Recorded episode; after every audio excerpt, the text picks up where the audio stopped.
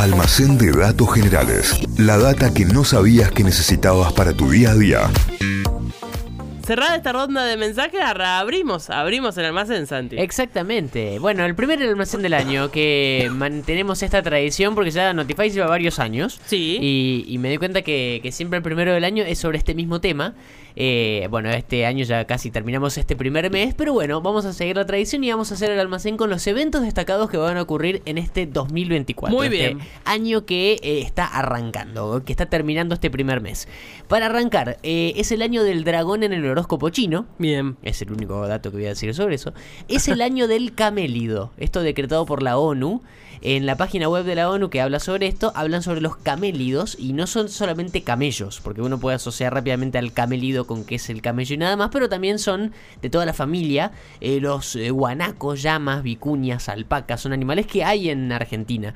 Eh, para la ONU Ah, son... todos, mirá. Son todas de la misma familia. eh, y es el año del camélido y no del camello. Entonces es el año también del guanaco, de la llama, de la vicuña.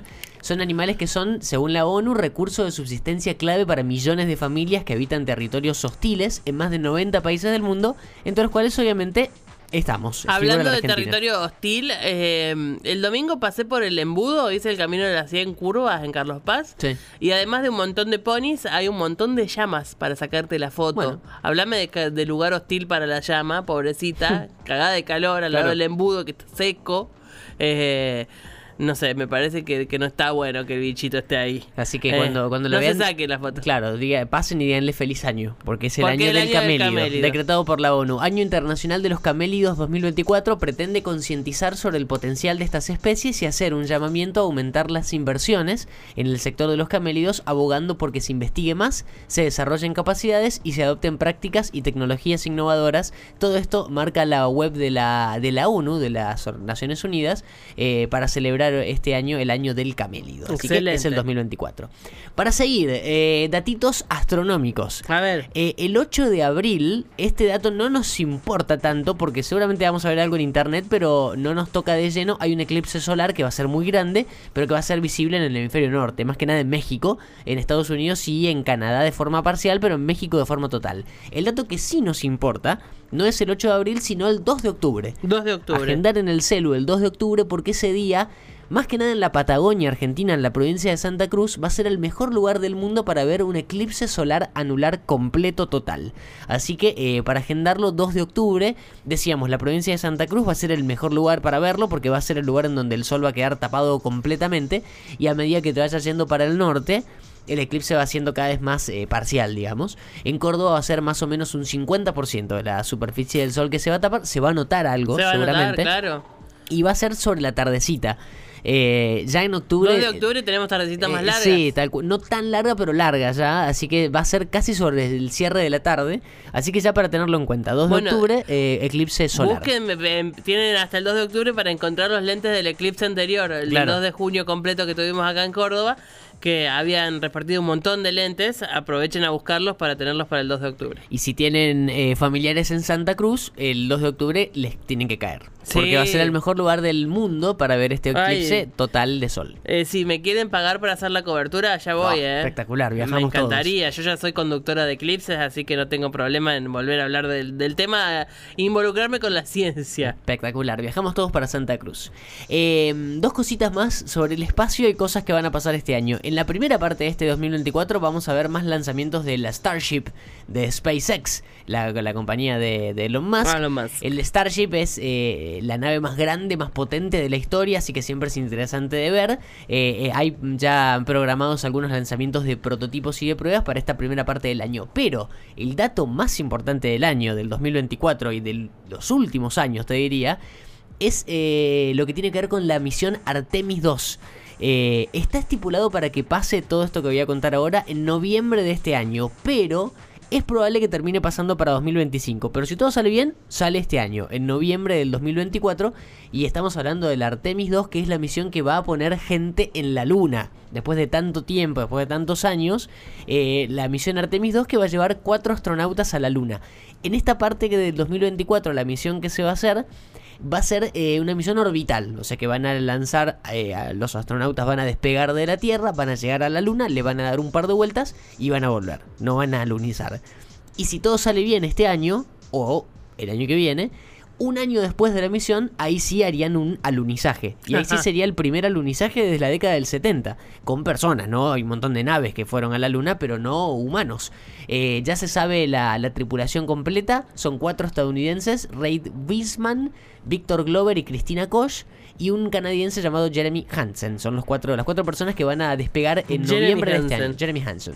Tiene nombre de eh, actriz de cine de los 30. Sí. Eh, van a despegar eh, en noviembre de este año, puede que sea. Si todo sale bien, si terminan de pulir todos los detalles que tienen que terminar de hacer, eh, va a ser en noviembre. Si no, va a pasar para la primera parte del 2025, pero va a ser muy loco. Y seguramente vamos a tener imágenes muy copadas de esta misión. eh, Claro que y sí. lo vamos a seguir todos cuando sea en vivo y demás, porque muy loco. Va otra vez gente en la luna. Desde los 70 que no ocurre esto. Si todo sale bien, como decíamos, va a ser en noviembre de este año. Si no pasa para el 2025, la Artemis 2, misión Artemis 2, que es la que va a viajar a la Luna después de tanto tiempo.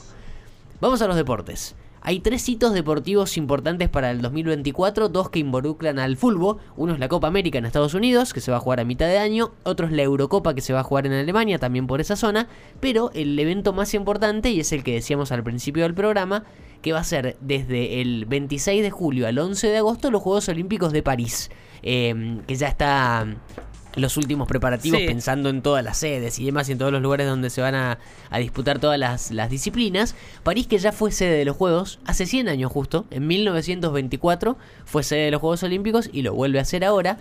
Para este año se suman varias disciplinas que debutan en los, en los Juegos de París 2024. La más llamativa es el breakdance. Este año va a haber breakdance como disciplina olímpica. Espectacular. Muy flashero, va a estar muy bueno para ver. Eh, y también hay varias disciplinas que se suman a disciplinas que ya existen. Por ejemplo, tres nuevas disciplinas de vela. Eh, se va a sumar eh, dos de piragüismo, una nueva categoría La de piragua. peso. De, la piragua no la que te come, ¿no? No. Eh, una nueva categoría de peso en boxeo femenino, en skate mixto, que es de tiro, y una nueva prueba de atletismo también mixta que se suman a categorías que ya existen, pero como dentro de, de- de esas que ya existen, nuevas. Pero la nueva, nueva, nueva, y la más llamativa y la que más llama la atención y todo, es el breakdance, que va a ser parte de, de los Juegos de este año en París. Otros puntos importantes de los Juegos de, este año van a ser los primeros Juegos de la historia, y esto es un datazo, con paridades de atletas hombres y mujeres. Eh, muy bueno. Eh, se va a llegar al tan buscado y que hace tanto que lo quiere el Comité Olímpico 50%. En Tokio, los últimos Juegos, en el 2021, el porcentaje había quedado en 49% de mujeres, 51% de hombres. Este año se va a lograr la paridad. Para comparar los Juegos que fueron hace 100 años, en París en 1924, el 5% de las atletas eran mujeres. Este año va a llegar al 50%. Va a haber una paridad y van a ser los primeros. Los primeros Juegos de la historia, de los Juegos modernos, con paridad entre atletas hombres y mujeres. Y además va a cumplir con estándares sustentables. Por ejemplo, la Villa Olímpica va a tener el objetivo de ser cero residuos, cero plástico desechable y un punto muy copado acá, que es el que le llaman desde la organización la segunda vida de las estructuras efímeras. Vieron que hay un montón de, de edificios que se construyen para Juegos Sí. Olímpicos y terminan los Juegos que duran un mes y quedan abandonados. Son Sí. inversiones millonarias, son lugares que terminan ocupando espacio urbano y que después no se usan para nada, que terminan juntando mm, nada, vegetación. Hay un montón de imágenes de Atenas. De, de estructuras que se construyeron para los Juegos de Atenas 2004 que después se desecharon y no se usaron para nada para nada y están abandonadas y son eh, lugares enormes. Me acuerdo de una pista de una pileta de natación enorme. El, el nido de pájaro de Beijing también el estadio principal de Beijing también quedó medio en desuso cuando lo terminaron. Después pasan los juegos y quedan abandonados. Bueno en Sí, estos juegos se va a eh, evitar esto. Parte de lo que en el Mundial vimos del, del, del estadio desmontable, que era de containers, Claro. tenía que ver con esto.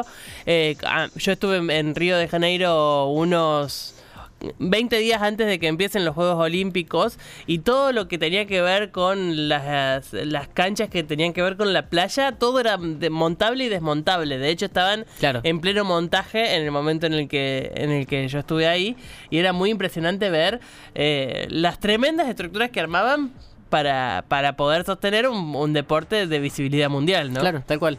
Eh, aprendieron de su propio error en Brasil cuando hicieron el Mundial. El estadio Mané Garrincha de Brasilia. En Brasilia no hay equipos grandes de fútbol, no hay equipos fuertes. Y el estadio, que era una locura, el estadio donde Argentina jugó con Bélgica ese mundial, eh, después terminó siendo parada de bondis. La punta de línea de los colectivos de Brasilia era en el creer. estadio. Se jugaron más partidos, se jugaron partidos de Copa Sí. América hace poco y demás, pero a lo que voy jugó la selección de Brasil, pero no se usa en el día a día, entonces es una estructura gigante que tienen que encontrarle otro sentido porque si no está ahí abandonada.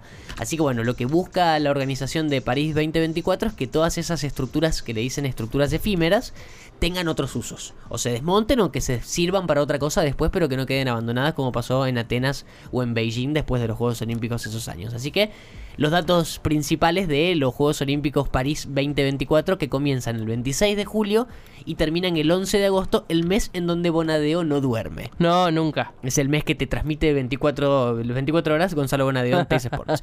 Bueno, vamos terminando. Eh, películas que se vienen este año. Hay 200 mil millones de películas que se van a estrenar en este 2024, pero elegí tres y todas secuelas para traer, eh, para hablar. Primero, una que espero con mucha ansiedad y muy intensamente es Intensamente 2, que se estrena Bien. en junio. Me encanta la primera película, así que espero que esta también esté buena. Eh, la segunda parte del Joker de Todd Phillips, de, la Ah, de ya. Joaquin Phoenix, eh, Joker for you No sé por qué le pusieron un título en francés. Se llama Locura de A2 en realidad. Es la película que va a estar eh, Lady Gaga también Sí, claro. haciendo de Harley Quinn. eh, que también va a tener participación de Al Pacino. Entiendo que no Eh. se sabe bien de en qué va a participar, pero va a participar de la película. Se estrena en octubre. Esta también la espero con muchas ganas, la nueva película del Joker. Y la última, que elegí para este año que se viene, es una gran incógnita, porque no sé si va a estar muy buena o muy mala. Puede salir muy bien o muy mal, y es la secuela de Gladiador. Hay Ah, gente muy fanática de Gladiador. Cayo fanático de Gladiador, de la Sí, peli del año sí. 2000. De Russell Crowe en general. Russell Crowe. 24 años más tarde sale Gladiador 2. También dirigida por Ridley Scott, el director de la peli original. Que es muy prometedor. Claro, y que pero que viene medio cascoteado por Napoleón, porque le fue más o menos Más la o menos. crítica de Napoleón.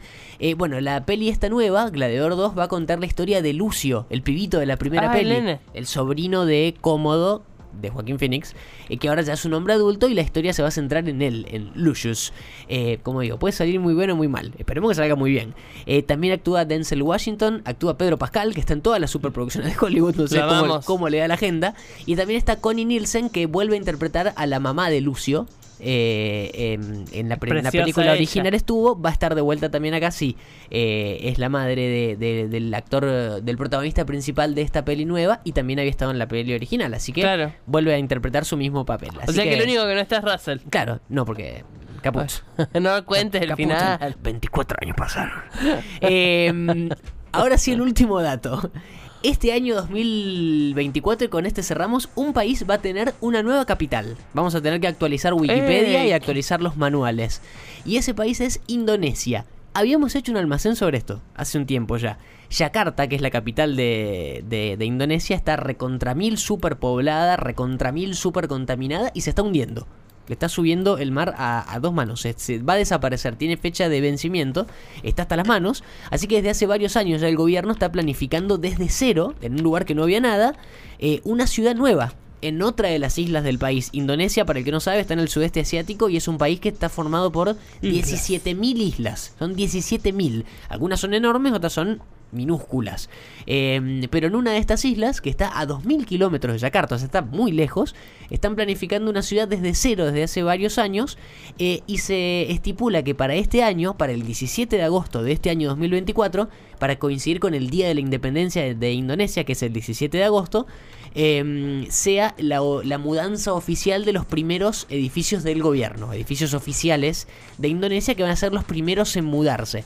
Es un proyecto gigante, carísimo y que además por ahora no tiene mucho apoyo de la gente. De hecho, en el 2019, hace ya un par de años, hicieron una encuesta de habitantes de Yakarta para preguntarles qué opinaban sobre la mudanza de la capital. El 96% estaba en desacuerdo. Ah, bueno, qué difícil va a ser No todo. lo quería nadie. Pero el gobierno mucho no le importó y fue adelante con el plan eh, que va a quedar para eh, que quede oficial, digo, en agosto de este año cuando se mude ese primer edificio gubernamental. Obviamente que después va a faltar mudar un montón de, de- de- de otros edificios y hasta la misma población que decida irse para allá. Yakarta no va a ser más la capital, sino que desde el 17 de agosto la nueva capital se va a llamar Nusantara. Ese va a ser el nombre de la nueva ciudad que crearon desde cero en una región que se llama Nusantara, pero ahora también la ciudad va a ser así. Eh, la nueva capital de Indonesia, que desde el 17 de agosto va a tener otro nombre, otra, otra capital en realidad, otra ciudad en el país. Excelente. Y va a ser el único país, por lo menos que tenemos ahora del dato, que va a tener una nueva capital este año. Así que bueno, repaso rápido de todas las cosas destacadas de este 2024, que además es bisiesto, que además tiene un día más Tiene en febrero. 366. Tal cual, tenemos un 29 de febrero este año, cosa que ocurre cada cuatro años. Así cerramos este primer almacén del año con los eventos destacados del 2024. Excelente, excelente almacén. Tomaron nota, yo me anoté lo más importante, Juegos Olímpicos, Copa América, 2 de octubre, Eclipse, que quiero que me lleven a Santa Cruz. Con eso armé mi almanaque, ténganlo en cuenta, ustedes pueden armar el suyo y revisar este almacén en nuestro Spotify. Nos encuentran como Notify Diario, almacén de datos generales. Gracias, Santi. De nada. Almacén de datos generales. La data que no sabías que necesitabas para tu día a día. Inventos, curiosidades de la historia, estudios increíbles de la ciencia, lugares raros del mundo y un montón de locuras más. Todo eso podés conseguir en el Almacén de Datos Generales de Santi Miranda.